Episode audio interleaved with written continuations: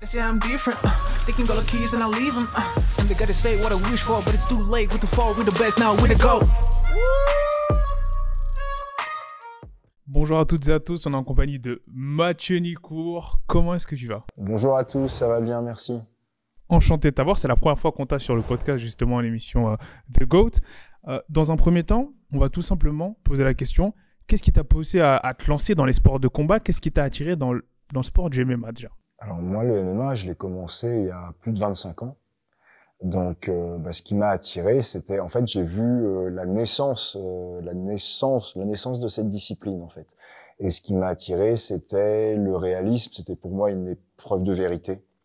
Et donc, euh, je pense que bah, je pratiquais, j'avais pratiqué des arts martiaux traditionnels à l'époque, et il y avait un petit peu toujours le rêve de bah, qui est le plus efficace. C'était un petit peu ce que, la question que tous les pratiquants euh, se posait sans pouvoir résoudre le problème puisqu'il n'y avait pas un espace de compète où toutes les techniques étaient, étaient autorisées.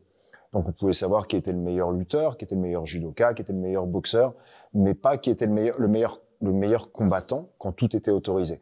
Et quand ça s'est arrivé, quand on a entendu parler des premiers Ultimate Fighting, pour moi c'était ça l'épreuve de vérité en fait. D'accord. Avant d'entrer vraiment dans cet aspect MMA, si tu devais nous parler du jeune Mathieu, comment est-ce que tu le décrirais, son tempérament? Est-ce que tu as pratiqué d'autres sports avant d'en arriver au MMA Alors le jeune Mathieu, il a, j'ai pas un parcours peut-être très classique parce que j'ai pas, euh, j'ai pas grandi dans un milieu où on parlait de sport de combat. Euh, c'était pas du tout, euh, c'est pas du tout un centre d'intérêt. Euh, dans le milieu où moi j'étais, mais je me sentais justement pas très à ma place dans ce milieu-là et j'avais ce besoin euh, de faire mes preuves, de me confronter, de me confronter à la réalité. Euh, et c'est vrai qu'en fin d'adolescence, ce besoin se faisait de plus en plus pressant. Donc je me suis tourné vers les arts martiaux, vers les sports de combat. Au début, euh, vers les arts martiaux traditionnels. Et puis, euh, et puis c'est là, c'est là qu'on a entendu parler des premiers UFC. Il n'y avait pas Internet. Euh, je répète, ça fait marrant pour les jeunes, mais on avait des VHS à l'époque et euh, on achetait au magasin les VHS des premiers UFC. Et euh, bah, ça pour moi était une révélation parce que vraiment à l'époque presque tout était permis. Euh, il n'y avait pas de catégorie de poids, il n'y avait pas de règles, etc. Heureusement, ça s'est transformé par la suite. Mais moi, au début, en tant que jeune Mathieu Nicourt, c'était ça qui m'attirait. C'était un espace de combat où on pouvait pas tricher en fait. Ou euh, bah, si tu le meilleur, c'est là qu'il fallait aller pour le prouver. Et euh, bah, donc du coup, en voyant les premières vidéos, c'était euh, alors je viens de voir Royce Gracie au Bellator à l'instant, c'était super sympa. C'était la première fois que je le voyais en vrai. On s'était jamais rencontrés. Et moi, c'est le premier, euh, c'est le premier qui m'a inspiré en fait, les premières images et de voir ce gars qui avait un système bien établi en bien établi et qui arrivait à imposer son système à d'autres. Donc il y avait ce côté violent effectivement où tout était permis ou presque, mais il y avait un aspect stratégique presque scientifique du combat aussi euh, pour aller chercher la victoire. Comment passer de la distance de pied-point, réduire la distance, aller, aller, aller au clinch, emmener au sol, terminer le combat au sol. Et ça, c'était vraiment une révélation pour moi. Et en même temps, je voyais bien que ce que j'avais pratiqué avant, ça ne me permettrait pas de gagner dans ce genre de compétition. Donc ça a été une remise en question complète et j'ai complété presque tout repris à zéro. Je me suis entraîné en grappling, je me suis entraîné en lutte, je me suis entraîné en boxe pour pouvoir être efficace. Et du coup, bah, tu as eu une carrière, justement, on va, on va en parler, mais comment est-ce qu'est née, pour compléter ta réponse, la Free Fight Academy où on se trouve actuellement? Alors la Free Fight Academy, elle est née euh, au début d'un besoin, c'est-à-dire que le sport n'existait pas. Moi, je m'étais fixé de performer dans ce sport, mais il n'y avait rien en France. Et donc j'ai créé ma salle au début pour m'entraîner, pour avoir des partenaires d'entraînement, avec deux trois potes au début, puis il y en a quatre, cinq, six qui sont venus.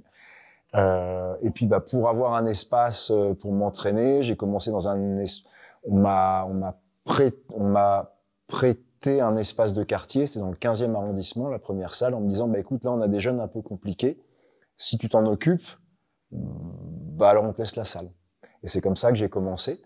Euh, et puis, bah, moi j'avais fait des études de STAPS pour devenir professeur de PS, donc la fibre pédagogique, elle était présente aussi.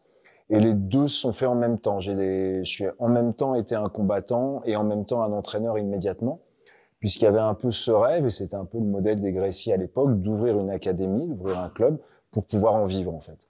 Les combats, il y en avait très peu. Les bourses, elles étaient pas très élevées. Je savais que je pourrais pas vivre uniquement des bourses. Donc, il fallait, si je voulais réaliser mon rêve et vivre de cette activité, il fallait aussi euh, pouvoir ouvrir une salle et vivre grâce à la salle. Et c'est comme ça qu'est née la Free Fight Academy. Magnifique. Tu as mentionné justement la prise en charge parfois de certains jeunes ne savaient pas forcément aller, dans quelle direction aller. Euh, en tant que coach de la FFA, quelles sont les valeurs principales que tu inculques à tes élèves au quotidien dans cette pratique des arts martiaux mixtes? Bah, Après, je pense que comme tout bon entraîneur, il y a le, je vais inculquer le respect du partenaire, le respect de l'entraîneur, le respect de l'adversaire aussi en compétition. Euh, mais euh, c'est vrai que j'utilise euh, j'utilise le MMA comme un vecteur, c'est-à-dire que un vecteur d'intégration sociale euh, pour un certain nombre de jeunes. Euh, il y en a qui viennent ici, qui n'ont pas forcément euh, une visée de devenir un, grand compétiteur, ou qui aimeraient bien, mais qui ont peut-être pas les moyens, ou qui ont peut-être d'autres choses en tête aussi, qui font que il y a un moment donné où ils vont arrêter la compétition et vont faire autre chose. D'autres vont pas faire de compétition, ils vont, ils vont simplement venir pousser la porte pour devenir meilleurs, pour, parfois pour apprendre à se défendre, etc. Mais en tout cas, euh, je l'utilise comme un vecteur d'intégration, c'est-à-dire qu'effectivement, parce qu'ils sont motivés par le sport, pour certains qui avaient du mal à respecter les règles en dehors, bah là, ils vont apprendre à les respecter. Parce qu'il y a une motivation. Et puis, et puis, ils vont comprendre que c'est plus agréable aussi que euh, de se sentir bien en société. Et puis, il y a des messages qui vont passer à ce moment-là. Et puis, euh, c'est euh, c'est la mixité sociale que je recherche aussi. Moi, je suis pas du tout issu d'une cité. Je me suis arrivé là-dedans parce qu'il y a eu cette passion pour les sports de combat à un moment. Et je pense que chaque milieu a quelque chose qui va pouvoir apporter à l'autre. Donc euh, c'est cette mixité qui fait que ben, un jeune euh, qui est en train de faire ses études va rencontrer ici un gars qui est déjà propriétaire d'une entreprise qui va peut-être lui proposer un emploi. Et puis peut-être que ça va le motiver à aller plus loin dans ses études etc et donc du coup c'est pas forcément un parcours uniquement sportif mais un parcours de vie qu'on essaye de créer aussi. Voilà. Tu es notamment, parce que en plus de tes activités sportives de compétiteur, loisirs pour certains ici que tu encadres, tu es notamment matchmaker de l'une des organisations majeures en France, l'Hexagone MMA. J'ai l'impression que beaucoup de gens négligent l'importance d'un bon matchmaker dans une organisation. Dans un premier temps, pour les néophytes qui découvrent le sport, peux-tu nous décrire brièvement la fonction d'un matchmaker et quelle approche tu adoptes pour créer des combats, on va dire, excitants, attrayants et équilibrés dans les événements de l'Hexagone? Alors sur le sur l'historique, en fait, euh, il y a eu un moment où le, le MMA a été a été légalisé en France. Euh, à ce moment-là, j'avais décidé de monter mon propre événement euh, avec un ami. Euh, euh, j'ai donc proposé à Yann Lamotte que je connaissais de longue date, euh, qui a un club dans les Yvelines, un gros club, le SDCL, SDCL Center dans 78. Et donc Free Fight Academy, SDCL Center, on a donc associé euh, nos équipes pour faire vivre ce qu'on a appelé le FFA Challenge, Free Fight Academy Challenge. Ça, ça a été notre premier événement. Et c'est là que j'ai appréhendé la fonction de matchmaker, puisque moi, je m'occupais plus de cette partie sportive.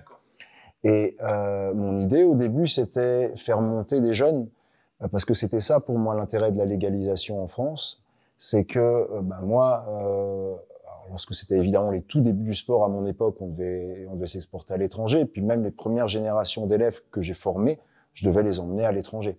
Il y avait le pancras en France, qui n'était pas tout à fait du MMA. Euh, et puis euh, très vite, il fallait aller à l'étranger. Et là, on a la grande chance maintenant de pouvoir construire une carrière pour un, pour un combattant en France, ce qui facilite énormément les choses. Et donc, je voulais pouvoir créer une organisation où euh, bah, les, les, jeunes combattants puissent se faire une expérience en amateur, puis passer professionnel pour euh, gravir les échelons. C'est ce qu'on a fait avec le FFA Challenge. Et en parallèle, euh, bah, d'autres organisations avec des moyens plus importants ont vu le jour, euh, notamment Hexagone MMA. Euh, J'avais un ami qui était actionnaire dans cette compagnie, on était en relation, je l'avais invité à voir notre événement on discutait ensemble, puis il m'a présenté à Jérôme et Laurent Poureux, euh, les patrons de Hexagone MMA. Et en discutant, on a décidé de fusionner euh, les deux événements. Et donc, du coup, euh, je suis maintenant matchmaker pour Hexagone MMA. Donc ça, c'était euh, pour l'historique un petit peu. Et sur le sur le rôle du matchmaker, euh, je pense que c'est euh, arriver à d'une part proposer une carte excitante, d'autre part proposer une carte sportivement intéressante et arriver à euh, regrouper les deux pour proposer une carte qui à la fois euh, parce qu'un combattant est très suivi, euh, on va lui trouver un adversaire qui correspond à son niveau à un moment donné parce que ça fait venir du public, mais on va aussi euh, voir l'aspect strictement sportif parce que je suis un sportif à la base aussi et ce qui m'intéresse c'est de voir qui est le meilleur de la catégorie à la fin. Donc essayer de proposer des combats qui soient compétitifs, euh, qui puissent être excitants pour le public, mais qui puissent faire euh, aider chaque combattant à gravir les échelons progressivement. Aujourd'hui, bah, tu fais un- là ton historique parle de lui-même. hein. tu fais un- incontestablement partie des pionniers du MMA français. Euh, dans quelle mesure ton expérience du milieu et le fait d'aborder la casquette justement de head coach à la FFA te permet de performer dans ce rôle-là de matchmaker de cette nouvelle organisation? En fait, euh, le fait d'avoir été combattant moi-même, évidemment, euh, ça me donne une expertise que n'aurait peut-être pas un matchmaker qui a pas eu cette expérience-là. Mais surtout, je pense, le fait d'avoir été entraîneur depuis des années et d'avoir aidé des élèves à gravir les échelons, euh, bah en fait, quand on choisit des combats pour nos élèves, euh, parce qu'il y a la casquette de manager également, euh, on regarde, euh, on regarde les adversaires, on voit le palmarès, on analyse le style, on regarde l'expérience, on voit si le combat, on pense que ça peut être intéressant pour notre élève ou pour l'élève qu'on a en management. Et donc, du coup, cette expérience-là, euh, c'est une analyse, en fait. C'est une analyse de quel, quel combat est envisageable. Donc, c'est-à-dire que quand je vais jouer le rôle d'un matchmaker, je vais regarder, je vais regarder un combattant qui peut-être est sous contrat avec notre organisation, un autre qui est sous contrat, voire me dit, bah, ce combat-là, j'ai envie de voir, en fait. J'ai envie de voir lequel des deux va pouvoir gravir les échelons. Ou, ou si c'est un combattant où on n'a personne euh, déjà signé euh, à lui proposer, aller regarder ailleurs, faire appel à des managers pour qu'on me propose euh, des challenges sportifs intéressants pour, ne- pour que bah, ça ne doit pas être trop facile. Il faut trouver le, il faut qu'il y ait un challenge et c'est ce qui va rendre le combat attractif pour le public. Et évidemment, pas le mettre en face d'un mur. Donc, il va falloir trouver quel combat va être équilibré et en même temps attrayant. Et donc, cette expérience de, manager, de coach, elle me sert directement pour le matchmaking. C'est super intéressant ce que tu dis, hein, parce que là, tu viens d'évoquer justement la casquette de manager que j'oubliais, de head coach, de matchmaker. En France, vous êtes plusieurs, on va dire, grands head coach à avoir plusieurs casquettes. Quel est ton avis sur le sujet? Penses-tu qu'à un certain niveau, il est préférable d'uniquement se concentrer sur un certain athlète Ou pas du tout Si on est bien organisé, ça peut te permettre de performer au, haut niveau. J'ai entendu les, j'ai suivi, quelques débats à ce sujet-là. Est-ce que Lopez, il a trop de casquettes, par exemple, etc. Alors, Lopez, je peux en parler parce que c'est mon ancien élève et il a fait toutes ses classes à la Free Fight Academy. On se connaît très bien. Je l'ai eu comme compétiteur à la Free Fight Academy. Il a été coach à la Free Fight Academy avant de créer son propre club. Euh, et je sais les étapes par lesquelles il est passé. Et euh, la vraie question, c'est alors un, euh, est-ce que financièrement, euh, si tu veux te consacrer à ça, c'est possible de s'occuper d'un ou deux athlètes à fond? Je te dirais, à moins d'être tout en haut, non. En fait, tu peux pas en vivre. En fait, donc c'est soit parce que j'ai entendu des débats à dire oui, euh, il fait trop de choses, il machin, il est ok, mais euh, qui à l'heure actuelle vit du MMA en France? On est peut-être deux, trois, quatre. Euh, et les autres qui ont que un rôle de coach ou que un rôle de manager, en général, ils ont un autre job à côté. Donc, ils font pas exclusivement ça. Alors, est-ce qu'il vaut mieux, euh, est-ce qu'il vaut mieux être infirmier et manager, ou alors être matchmaker et coach et manager? Moi, je pense qu'il vaut mieux être euh, coach, euh, matchmaker et manager parce que c'est le même milieu, parce que il y a, euh, il y a des ponts qui vont se faire. Les, ceux qui font pas ça, ils ont un autre job qui a parfois rien à voir avec le sport, mais il leur en fout un autre. Ils peuvent pas en vivre. Donc ça, sur le plan strictement économique, je pense que le choix il est vite fait. Après, euh, quand tu un athlète qui performe à très très haut à très très haut à très très haut niveau et que effectivement il y a un pourcentage sur des sommes qui sont astronomiques qui fait que tu peux en vivre et ne pas avoir d'autres activités euh, oui en théorie peut-être qu'il vaudrait mieux se concentrer uniquement à ça mais cet athlète sa carrière à très haut niveau elle va durer 5 6 ans maximum et après quand tu as fini tu vas retrouver un boulot d'infirmier. Donc euh, c'est un peu facile de faire des procès comme ça quand on vit dedans, quand on connaît la réalité, ben, on sait qu'on est obligé de cumuler euh, des casquettes différentes dans le domaine sportif, en fait. C'est-à-dire qu'on n'a pas le choix, en réalité. Très complet. Justement, en parlant de gros événements, le prochain gros événement de l'Hexagone, le 3 juin, aux arènes de Béziers, avec la grande première notamment de Mehdi Ben Lagdar dans l'organisation. Si tu devais citer deux combats de cette soirée, un ou deux, à ne surtout pas manquer, Lequel serait-il pour nous donner un peu l'eau à la bouche à connaître The Goat Combat de Mehdi Ben Lagdar contre le Brésilien Wanderson Barcelos, où bah, c'est la première de Mehdi Ben Lagdar euh, dans une grosse orga française. Il a fait son parcours au Cage Warrior en Angleterre. Donc évidemment, euh, on, on, avait déjà discuté hein, avec euh, Mehdi euh, de sa participation sur Hexagon MMA. Il était en contrat avec le Cage Warrior, donc c'était compliqué, mais on avait cette idée-là en tête. Et donc je suis super heureux qu'on ait réussi à faire fonctionner les choses, euh, à trouver un accord avec son manager qui travaille pour le Cage Warrior et qui cumule plusieurs casquettes. Excellent, la boucle se rejoint. ça se rejoint. Et, donc, euh, euh, et, et, et, donc, je suis super heureux qu'on ait pu trouver un accord, euh, que Mehdi fasse partie de l'organisation Hexagone MMA. On sait que c'est un des combattants français les plus en vue, les plus suivis, un de ceux dont on attend le plus. Donc, euh, que, qui poursuive sa carrière sur Hexagone MMA, euh, on en est très très heureux.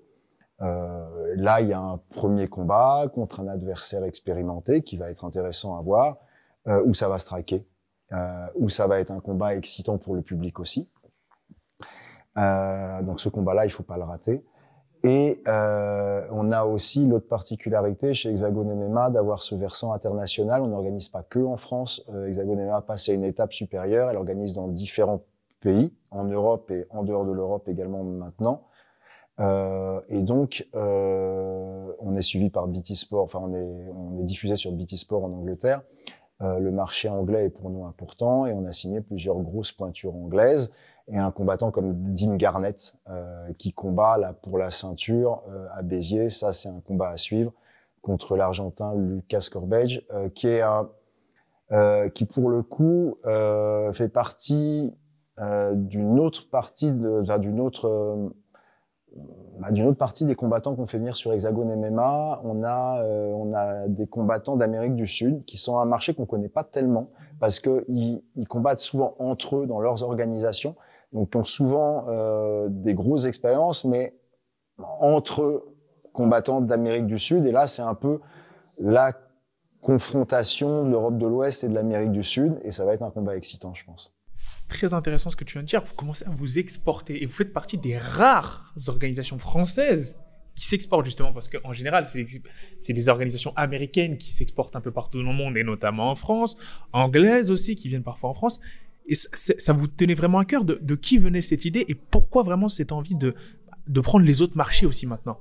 En fait, euh, je pense qu'il y, euh, y avait une envie évidemment, mais il y a aussi sais, c'est souvent euh, au fur et à mesure que tu te lances en projet que les opportunités se présentent. Et à partir du moment où il y a une dynamique, bah, tu te dis, tiens, on aimerait bien avoir des combattants anglais parce qu'il y a des gros noms en Angleterre, etc. Du coup, euh, une signature importante, ça a été celle de Norman Park, euh, qui pour le coup un Irlandais du Nord, euh, ancien vainqueur de l'Ultimate Fighter, qui est très très suivi aussi euh, au niveau des réseaux euh, un très très grand combattant également, qui nous apporte une médiatisation. Et en fait, par exemple, pour te donner cette image, c'est Norman Park qui a pris contact avec moi. pour combattre. Euh, parce que euh, bah, le marché anglais, c'est euh, le Cage Warrior depuis assez longtemps et il n'y a pas grand-chose d'autre en fait. Et, et, nous, on apporte une autre alternative. Et euh, il y a beaucoup de combattants anglais euh, qui nous demandent, qui sont friands de ce qu'on fait, euh, qui ont vu la qualité du show, c'est diffusé sur BT Sport en Angleterre, etc. Et, donc, à un moment donné, il y a pas, et là je cite les Anglais, mais il y en a d'autres, et à un moment donné, quand on voit que les étrangers nous sollicitent pour combattre dans nos organisations, ben on sent qu'il y a quelque chose à faire. Et, donc à partir de là, on crée des passerelles, on, cherche quelles sont les possibilités, et on voit que finalement, c'est pas tellement plus compliqué d'organiser à l'étranger qu'en France. Euh, on a, euh, on a des relations avec les médias qui font que ça nous facilite les choses aussi. Et on se dit, bah, on peut avoir des ambitions encore plus importantes et devenir une vraie organisation internationale et non plus seulement française. Tu as mentionné des combattants anglais et même, on a vu des gens qui voulaient justement venir. C'est-à-dire que l'Hexagone MMA a une certaine attractivité. Il y a, vous avez réussi à faire une grosse signature, un gros coup notamment, on va dire dans l'univers francophone avec Mehdi Ben Lagdar. Comment t'expliquerais qu'une organisation attire les combattants? Quels seraient un, les facteurs clés qui fait que une organisation de MMA aujourd'hui, elle est attractive pour les combattants? Alors, Il y a un aspect financier, bien évidemment. Euh, parlait du marché anglais. Euh, concurrentiellement, je pense qu'on est un cran au-dessus. Ça, c'est une première chose. Euh, il y a euh, y a le fait d'être médiatisé aussi, c'est-à-dire qu'on a la chance euh, avec Hexagone MMA euh, d'avoir des contacts, d'avoir un réseau au niveau des médias euh, qui fait qu'on est diffusé dans un très grand nombre de pays. Et donc, du coup, les combattants de ces différents pays savent qu'ils vont pouvoir être vus dans leurs pays respectifs. Donc, au niveau de la reconnaissance, ça leur apporte aussi beaucoup. Ça, c'est une autre raison, je pense. Euh, et puis, à la qualité des shows. Euh, C'est-à-dire que euh, on a David Rothschild qui s'occupe sur Hexagone MMA euh, des effets son et lumière, du, du côté spectacle. Euh, il y a cet aspect-là aussi euh, qui fait que euh, je pense qu'on on montre qu'on est un grand show en fait. Vous êtes un grand show, tu viens de le citer. Quelles sont, si tu veux citer une ou deux, les ambitions venant de toi pour l'Hexagone MMA, notamment en tant que matchmaker L'aspect matchmaker, c'est quoi si tu devais poser là sur le moyen terme, long terme, des ambitions pour cette organisation, que ce soit en France ou à l'international? Alors moi, euh, à titre personnel, mais euh, c'est une ambition qui est partagée hein, au sein d'Hexagone MMA, mais euh, ce qui est pour moi est important, euh, c'est de partir de la base et pouvoir aller au sommet. Et j'aimerais qu'on puisse vraiment faire tout au sein d'Hexagone MMA. C'est pour ça que sur Hexagone MMA, on a deux parties. On a le Hexagone, les gros événements qui vont avoir lieu au Zénith de Paris, au Futuroscope de Poitiers, qui vont avoir lieu à l'étranger dans des salles prestigieuses aussi. Et on a l'Hexagone Challenge. L'Hexagone Challenge, c'est ce que je faisais avant avec le FFA Challenge, c'est aller chercher un peu partout en France les futurs talents français.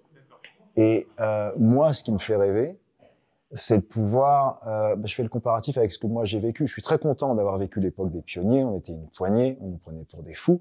On allait, euh, on allait à droite à gauche, on prenait notre baluchon, on savait même pas si on serait payé à la fin, si on serait remboursé notre billet d'avion à des moments. Euh, je suis très heureux d'avoir vécu cette période-là, mais je suis très heureux aussi de vivre le développement phénoménal de notre sport. Et que, et, ce que, et mon rêve, moi, c'est de pouvoir proposer à un combattant de faire toutes ces classes avec le challenge, on a des combattants euh, qui ont déjà une, une, expérience en amateur, qui vont pouvoir faire leur premier pas en début de carte d'un Hexagone Challenge, pouvoir passer professionnel dans la deuxième partie de carte d'un Hexagone Challenge et se construire un palmarès, se construire une expérience.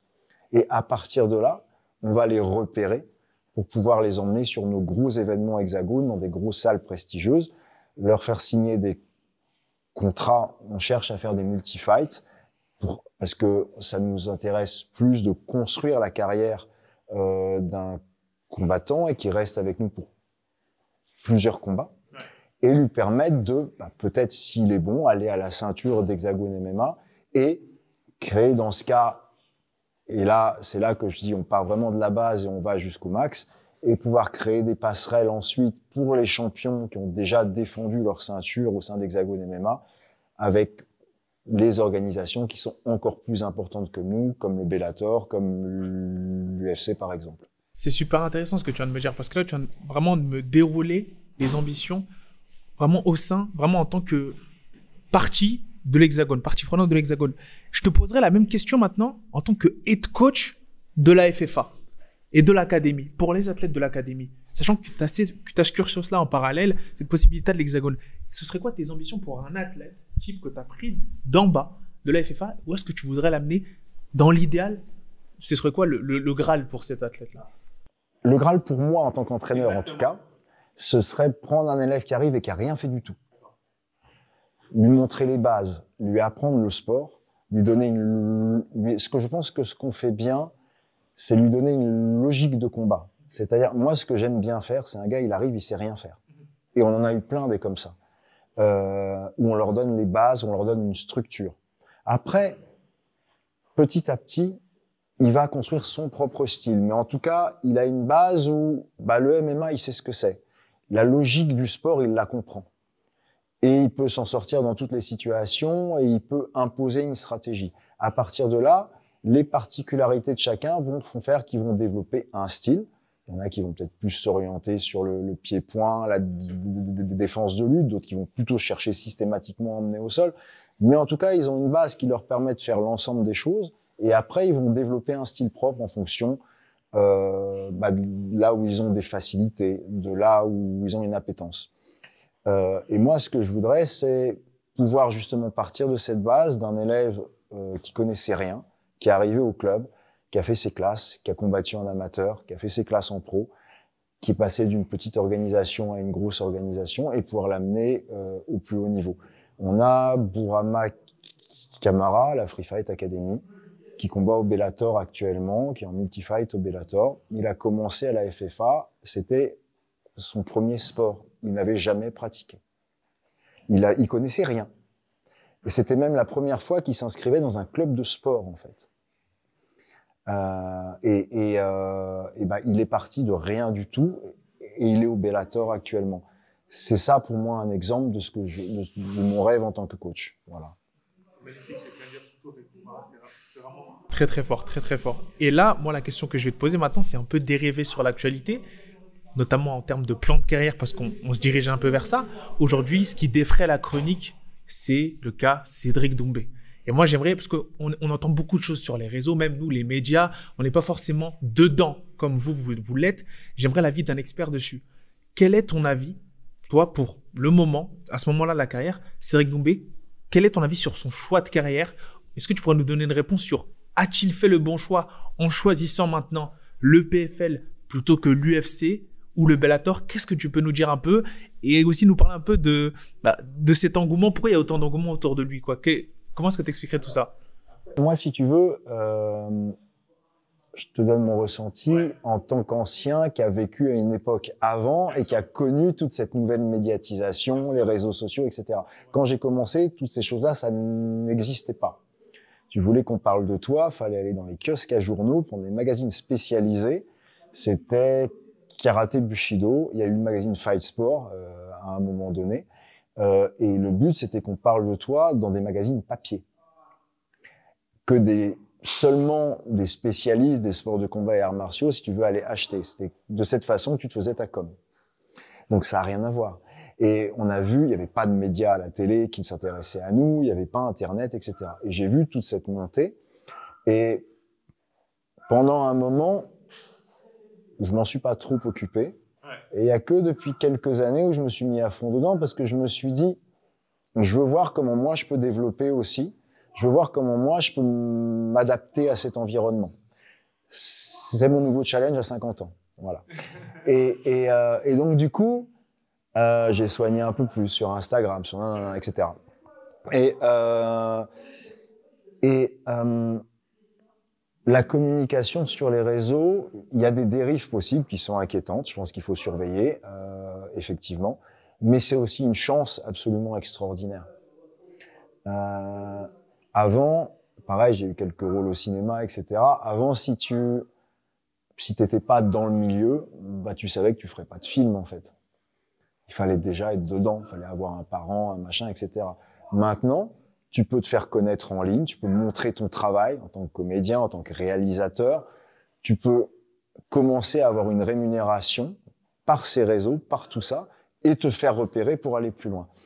Euh, je pense, alors, Cédric Doumbé, je l'ai jamais rencontré, je le connais pas personnellement, je sais que c'est un grand champion de pied-point. Euh, moi, du coup, j'ai envie de voir ce que ça va donner avec un bon combattant, effectivement, de MMA. Là, je reste un peu sur ma faim. Euh, les adversaires qu'il a eus, on sait pas trop. Il n'a pas été en difficulté. Donc, on voit pas ce que ça peut donner avec un gars vraiment bon. Mais je pense que stratégiquement, c'est bien joué. Parce que, bah, il a créé une attente. Euh, je m'intéresse pas beaucoup au pied-point, euh, seulement à quelques athlètes qui ont fait leur, euh, qui sont des transfuges, mais je suis pas l'actualité du pied-point autant que je suis celle du MMA. Cédric Doumbé, moi, je ne m'y intéressais pas, en fait. Donc, il a réussi à faire en sorte que je m'y intéresse. Donc, déjà, il a réussi son coup. Euh, ensuite, euh, bah, on ne sait pas ce qu'il vaut vraiment. Il paraît, j'imagine qu'il travaille beaucoup la lutte et le sol. Euh, il paraît qu'il a une bonne défense de lutte, etc. Mais on l'a pas vu avec un vrai adversaire encore. Et je pense que en créant une attente, une frustration quelque part, en prenant des adversaires à un niveau qui était à un niveau d'expérience qui était loin d'être le sien, euh, il a focalisé l'attention malgré tout. Il fallait pas le faire plus longtemps. En tout cas, là, je pense que ça aurait été une erreur, mais visiblement, il le sait, puisque en fait, il savait que c'est là qu'il fallait s'arrêter. Et, pour moi, le choix du PFL, c'est pas mal. Parce que, je sais pas, peut-être que c'est un McGregor bis, etc. Mais moi, là, de ce que j'en ai vu, il n'y a rien qui me le prouve. Donc peut-être qu'il n'a pas le niveau pour aller loin à l'UFC pour l'instant. Le PFL, c'est le choix intermédiaire et c'est pas mal. En termes, euh, en termes de projets, de projets sportifs et pour gravir les échelons. Euh, là, je te parle sur le plan strictement sportif. je pense que c'est un bon choix, en fait, parce que pour moi, euh, là, c'est difficile à dire parce qu'on l'a pas vu avec des bons gars, mais pour moi, il serait peut-être pas allé très loin à l'UFC, en fait. Ouais, déjà, donc déjà sportivement, c'est un bon choix, sans avoir même évoqué Donc sportivement, c'est bien d'avoir une grosse orga, mais un petit peu en dessous. Euh, et euh, qui va lui permettre de grandir encore, de prendre des adversaires de plus en plus grands pour peut-être aller à l'UFC après, euh, mais qui va lui laisser un peu plus de temps et en étant bien payé. Et ça, c'est la deuxième partie. Je pense que, enfin, moi, des échos que j'en avais eu, l'UFC, ça n'avait pas marché pour la, com avec l'UFC et euh, ils dit oui, bah tu vas commencer euh, avec les mêmes bourses que les autres. C'est les échos que j'en ai eu. Après, je, sais pas toutes les tractations.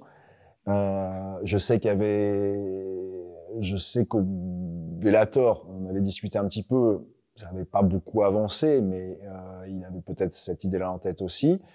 Et je pense que le PFL, c'est peut-être eux qui ont le plus besoin de Cédric Doumbé à ce moment-là. Euh, le Bellator, ils remplissent Bercy. Euh, payer des très fortes sommes pour Cédric Doumbé, c'est s'ils ont envie de se faire un kiff, ils le font. Mais avec ou lui, de toute manière, ils remplissent Bercy. Euh, L'UFC, bah, ça les intéresse pas. C'est pareil, ils remplissent Bercy. Et euh, bah, visiblement, la hype, ça leur suffit pas. Donc, euh, ils lui proposaient pas des choses intéressantes pour prendre des mecs très très forts. Donc, euh, pour probablement prendre des mecs très très forts. Euh, le PFL, ils cherchent à s'installer en France. Ouais. Ils sont pas très connus encore en France. Ils ont besoin d'un Doumbé. Donc, je pense que ça matchait bien en fait. Voilà. Tout simplement. Là, on va parler. On tu parlais justement de certaines, euh, certains aspects qui pouvaient être négatifs, notamment avec la montée euh, médiatique parfois des réseaux sociaux. Euh, il fallait faire très attention. Quels sont les aspects du MMA, s'il y en a, que tu aimerais voir évoluer ou changer dans le futur? Ça peut être tout et n'importe quoi. Moi, je pense que là, on est arrivé à un stade où le sport est attractif, le sport est passionnant, il y a des euh... le sport tel qu'il est actuellement. Moi, si tu veux, j'ai pas envie de le changer. il est bien comme ça. Après, moi, si tu me demandes à titre personnel ce que je préférerais, je crois que c'était Saint-Pierre qui avait dit ça, il préférait qu'il y ait un seul round et que ça dure l'intégralité du temps. Et en fait, bah moi, en tant que puriste des débuts, ce qui m'intéresse, c'est qui gagne lorsqu'il y a le moins de règlements possible, lorsqu'on est plus proche d'une situation euh, la plus réaliste possible. Donc, il n'y a pas d'interruption de round. C'est pas t'es cloué au sol, on te donne une deuxième chance à la fin du round. C'est à toi de te débrouiller pour te relever si t'es meilleur debout. Et euh, moi, à titre personnel, une seule période de 15 minutes plutôt que trois rounds de 5, c'est ce qui m'intéresserait le plus. Et on voit qui a gagné à la fin des 15. Sans, sans qu'il y ait de coupure artificielle dans le combat. Mais par contre, pour un aspect spectacle, je pense que les 3 x 5, c'est en fait la bonne formule. Ça permet de relancer, des fois quand ça bloque un peu, donc au niveau spectacle, au niveau show pour les spectateurs. Et 5 minutes, c'est quand même assez long. Il faudrait pas que ce soit plus court comme round. Donc je pense qu'on a la bonne formule en fait. Je pense aussi parce que ça se faisait aussi, je crois, au Pride, hein, euh, une seule reprise de 15 minutes, si je me trompe pas, assez longue. c'est vrai qu'à des moments, il y avait des périodes de mou par moment. C'est ça. Mais et après, euh, alors après, c'est voilà, c'est c'est l'aspect spectacle qui va compter à un moment.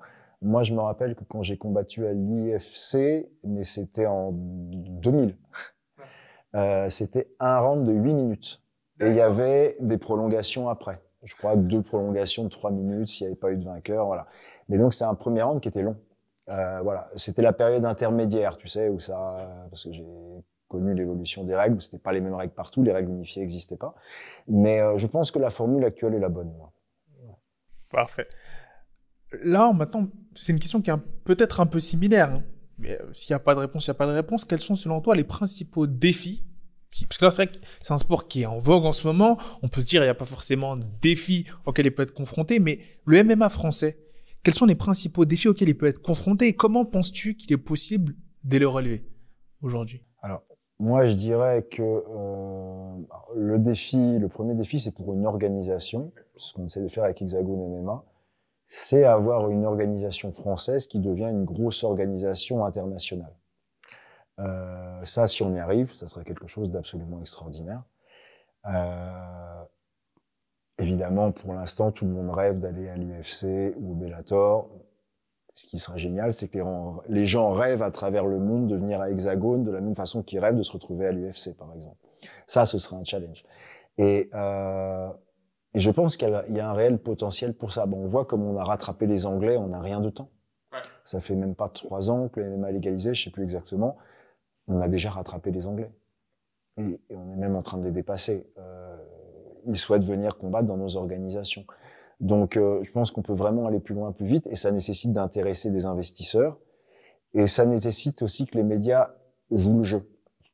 Actuellement, le but, c'est convaincre les médias de payer autant une organisation française que de payer pour un UFC, pour un Bellator.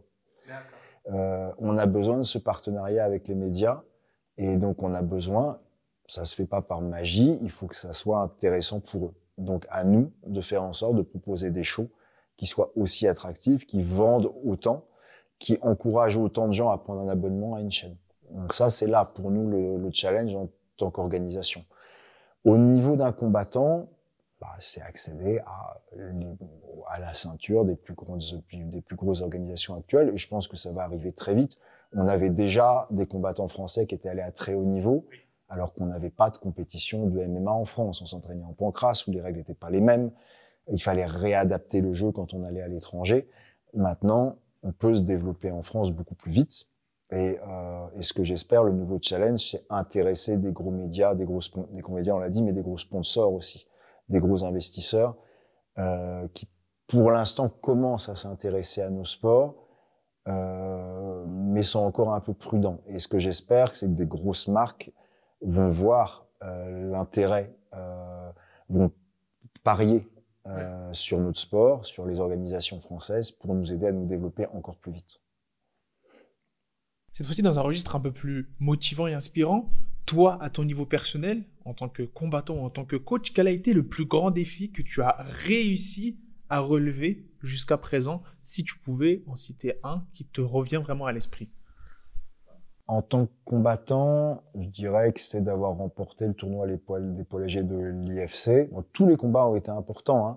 Euh, un premier titre, euh, le premier titre de champion d'Europe en Angleterre, euh, c'était la seule organisation anglaise. Il n'y avait pas les Cage Warriors, il n'y avait pas les Cage Rage, c'était Night of the Samurai, c'était Lee Asdell, qui était un pionnier anglais qui avait lancé ça. C'était la seule organisation pro en Angleterre.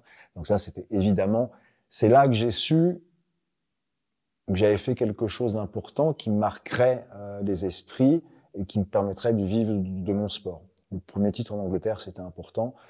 Et la deuxième étape, c'était c'était l'IFC. Je crois que c'était le deuxième tournoi des poids légers. Les catégories de poids n'existaient pas depuis très longtemps dans beaucoup, d'organisations. Et euh, je sais que quand je suis parti là-bas, on m'a dit mais tu vas te faire éclater, c'est pas le même niveau, nan, nan, nan, et euh, premier combat, deuxième combat, donc on était quatre dans le tournoi, c'était la période intermédiaire, euh, et de remporter la finale, quoi. Ça, ça c'était extraordinaire pour moi. J'étais parti tout seul en fait, parce que j'étais, c'était moi le coach en fait. Donc c'était des élèves qui venaient dans le coin avec moi.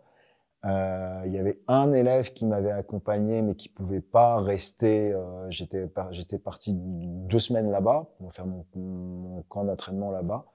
C'était Daniel Robin, euh, un ancien médaillé olympique de lutte euh, français, qui était installé à Montréal, qui était responsable des sports de la ville, qui m'avait facilité les choses pour me donner accès à des structures, etc.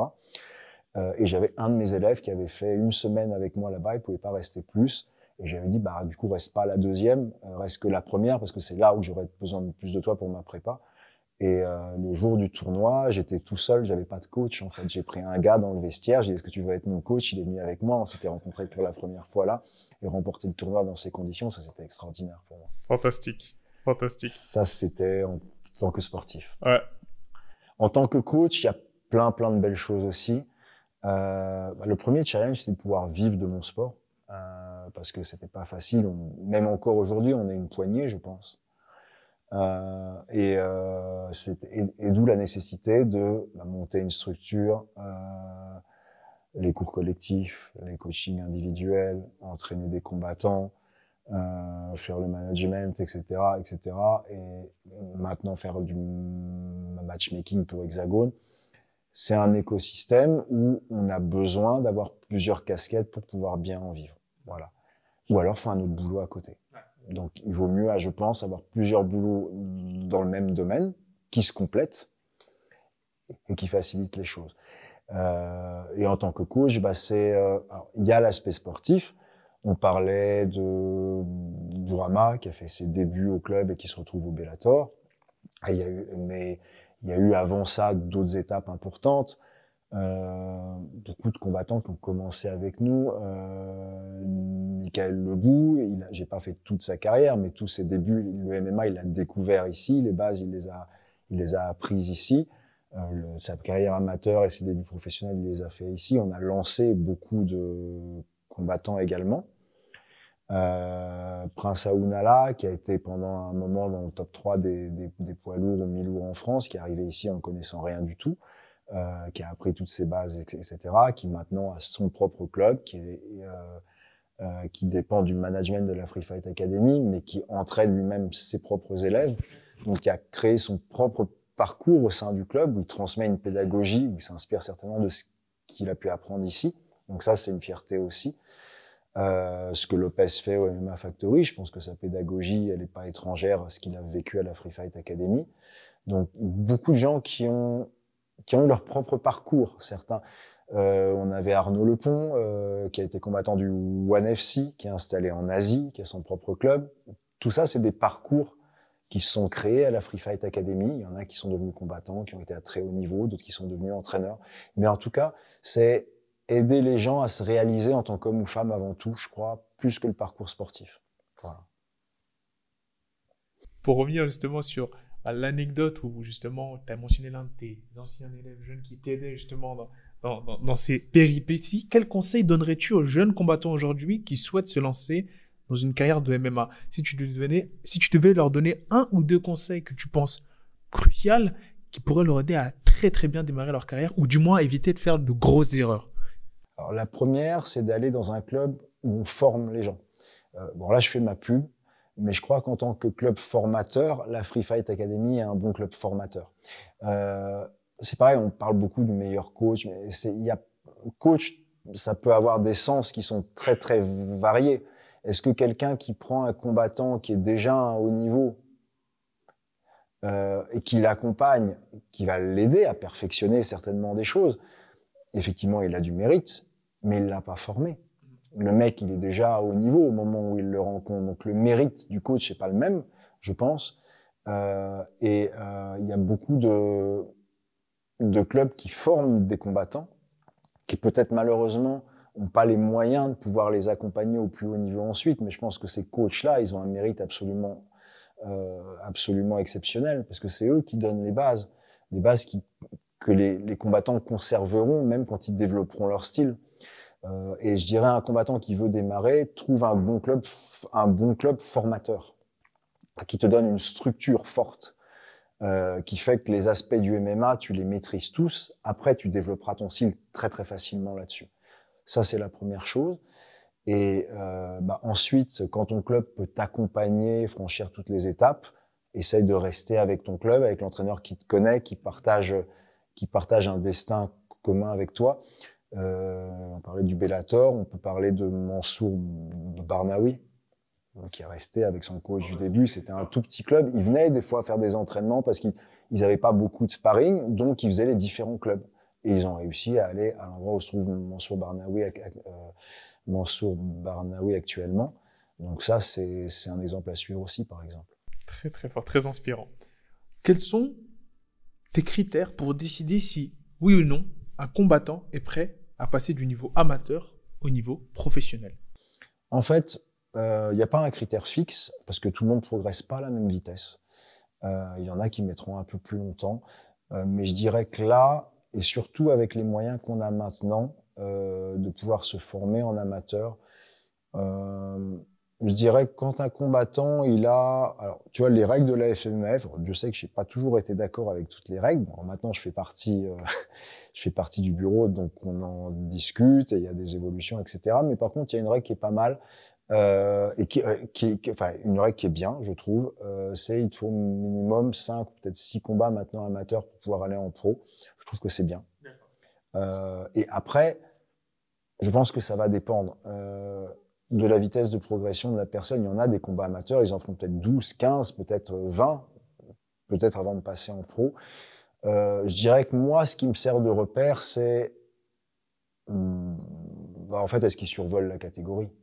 C'est-à-dire que quand un gars, ça fait la troisième compète euh, où c'est des tournois où il désinfecte tout le monde, bon, bah, je me dis lui, euh, et que je vois qu'il sait ce qu'il fait en fait, qu'il a vraiment une maîtrise, euh, euh, que c'est pas au hasard, c'est pas un coup de bol, c'est pas c'est un truc où le mec, il sait ce qu'il fait, il impose un jeu. Il arrive à l'imposer à tout le monde. Et quand deux, trois fois de suite, il me refait ça, je me dis là, lui, il est prêt à passer à une étape au-dessus. Parce que c'est vrai que là, on voit, beaucoup plus, de plus en plus de combattants, justement, qui veulent vraiment se forger un réel palmarès en amateur et qui arrivent à ce statut où ils arrivent au bout d'un moment, bah, ils désintègrent tout le monde, comme tu as dit. Hein. ça, c'est, donc ça, c'est impressionnant. Tu as des amateurs qui ont un niveau plus impressionnant que des professionnels. Bah, on en parlait, on avait une réunion de la FMAF et euh, au niveau des compétitions amateurs, justement, euh, de créer une compétition réservée à des débutants qui font leurs premières armes, qui ont moins de 5 combats, par exemple. Il fallait il fallait, il fallait trouver un critère parce qu'effectivement, tu as des gars qui vont faire leur première compète, tu as des gars, ils tournent en amateur, qui ont 12 combats amateurs, 15 combats amateurs, dont des compètes à l'IMAF, à l'international, etc., qui ont largement le niveau de certains combattants pros. Et donc, euh, il y a une disparité de niveau euh, dans les amateurs aussi qui fait que tu mets en danger un débutant si tu l'envoies dans une compète où il y a des gars qui ont déjà une carrière limite internationale, euh, même s'ils ont le statut amateur encore. Donc ça aussi, progresser de toute manière étape par étape. Excellent. On arrive à l'avant-dernière question de cette interview, enfin. De manière plus généraliste, hein, quelle est ton opinion sur l'impact des arts martiaux mixtes en tant que discipline sportive et moyen de développement personnel pour un individu Si tu devrais, entre guillemets, te porter l'avocat de cette discipline, pour un individu dans la vie de tous les jours? Euh, bah, moi, je trouve que c'est. Euh, après, ça, c'est ce que je défends depuis toujours, évidemment, mais je pense que ça porte énormément à un individu. On a des, on a un gros groupe de compétiteurs à la Free Fight Academy, mais le gros des adhérents ne viennent pas pour la compétition déjà. Euh, pour certains, juste pousser la porte du club et s'inscrire, c'est, si tu veux, un challenge.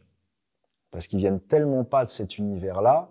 Je pense à un élève là, euh, il fait le conservatoire, il me dit machin, j'ai cours de violoncelle, je pourrais pas venir. Et, il venait en, euh, sa hantise, c'était avoir un œil au beurre noir pour que sa mère l'autorise à continuer à venir au club, tu vois. Euh, et, et le mec, quand il arrive là, il a un sourire, il est heureux d'être là. Et je sais pas jusqu'où il ira, s'il fera de la compétition ou quoi, mais c'est déjà, c'est déjà fort de venir là, alors que c'est pas ce que ton milieu t'enseigne, c'est pas les valeurs qu'on t'enseigne au début, mais parce que tu as un truc en toi où tu dis, j'ai besoin de faire ça. Donc déjà, je pense que ça, ça apporte énormément. Et à l'inverse, bah, tu as des petits jeunes qui ont des parcours euh, qui sont pas toujours simples, euh, à qui ça va apporter une rigueur, une stabilité, et à qui ça va, ça va pouvoir ouvrir une vocation. Et donc ça, euh, je pense que le MMA, il peut servir à tout ça. Euh, ensuite, bah, il y en a certains qui vont construire un parcours sportif et en faire leur métier, devenir professionnel. Mais je crois beaucoup aux vertus du sport amateur aussi. Euh, c'est pour ça que je pense que c'est très important qu'on le développe en France. J'avais un public avant qui était plus orienté populaire, parce que dans les milieux populaires, le sport de combat où ça cogne, c'est un peu, c'est un peu dans les valeurs de base. Et puis, des, et puis certains milieux où, ben, on va, le milieu dont je suis issu, on m'encourageait à faire du tennis, moi. Où c'est, c'est un challenge déjà de venir faire ça ici. Et, euh, et qui par contre ont des, pas l'ambition de devenir un grand combattant professionnel. Ils font peut-être médecine, des fois les mecs, il faut qu'ils se consacrent à leurs études à fond. Mais par contre, ils peuvent faire un parcours amateur intéressant. Euh, ils auront peut-être pas assez, ils pourront pas s'entraîner deux fois par jour, mais ils peuvent faire un parcours amateur intéressant et leurs études en même temps. Et même s'ils arrêtent à un moment parce que bah, leur activité professionnelle ou leurs études leur permettent plus, ils auront acquis quelque chose d'extraordinaire, une capacité à se dépasser, à aller plus loin, qui va leur servir de toute manière dans tout ce qu'ils vont faire dans leur vie. Magnifique. Dernière question de ce magnifique entretien si tu devais en citer deux, quels sont les combattants qui aujourd'hui t'impressionnent le plus ou t'ont impressionné dans ce sport que sont les arts martiaux mixtes aujourd'hui? Alors, au niveau international, mais là c'est moi parce que j'ai vécu les tout débuts du sport. Et tu vois, euh, rencontrer, rencontrer Royce Gracie, c'était une joie parce que pour moi, c'est de lui que tout est parti en fait. Et en discutant avec lui, il me disait non mais c'est pas moi, c'est mon père. J'ai fait que poursuivre l'œuvre de mon père, ce qui est vrai. Mais nous, on l'a connu avec lui. Tu vois, nous les premières VHS, les premiers les premiers vainqueurs de l'UFC, c'était lui. C'est lui qui nous a montré qu'il y avait une dimension sol en combat, par exemple. Donc ça, pour moi, ça reste quelque chose euh, euh de très important. Évidemment, le sport a beaucoup évolué actuellement. Euh, un combattant comme euh, Georges Saint-Pierre, plus proche de nous. Ça reste une référence pour moi parce que c'était le gars qui pouvait tout faire et dominer son adversaire dans tous les secteurs du combat avec une maîtrise extraordinaire et une application d'un game plan et d'une stratégie absolument extraordinaire. Euh, un combattant comme John Jones au niveau technico-tactique aussi, mais d'ailleurs qui s'est inspiré de Georges Saint-Pierre, il l'a dit, euh, mais qui maîtrise tous les domaines du combat aussi, qui vient de la lutte, mais qui a su adapter sa morphologie, qui est dangereux avec ses coudes, etc. Euh, euh, des techniques de pied-point aussi. Il a remis des coups de pied au bout du jour qu'on voyait plus. Euh, les coups de pied directs, si tu veux, au genou, etc. Enfin voilà, il y a ça, c'est des combattants qui sont euh, qui sont vraiment inspirants. Très bien. Bah écoute, c'était un plaisir. On espère te revoir après un si gros entretien sur le média. Ça fait vraiment plaisir. Et on a hâte de voir bah, des combattants qui vont performer, on espère, dans les plus grosses organisations, et notamment le Bellator hein, pour euh, Amara qui arrive très très prochainement. J'espère aussi, on attend ça avec impatience. ah, merci beaucoup Mathieu. Merci beaucoup à toi. Way to go.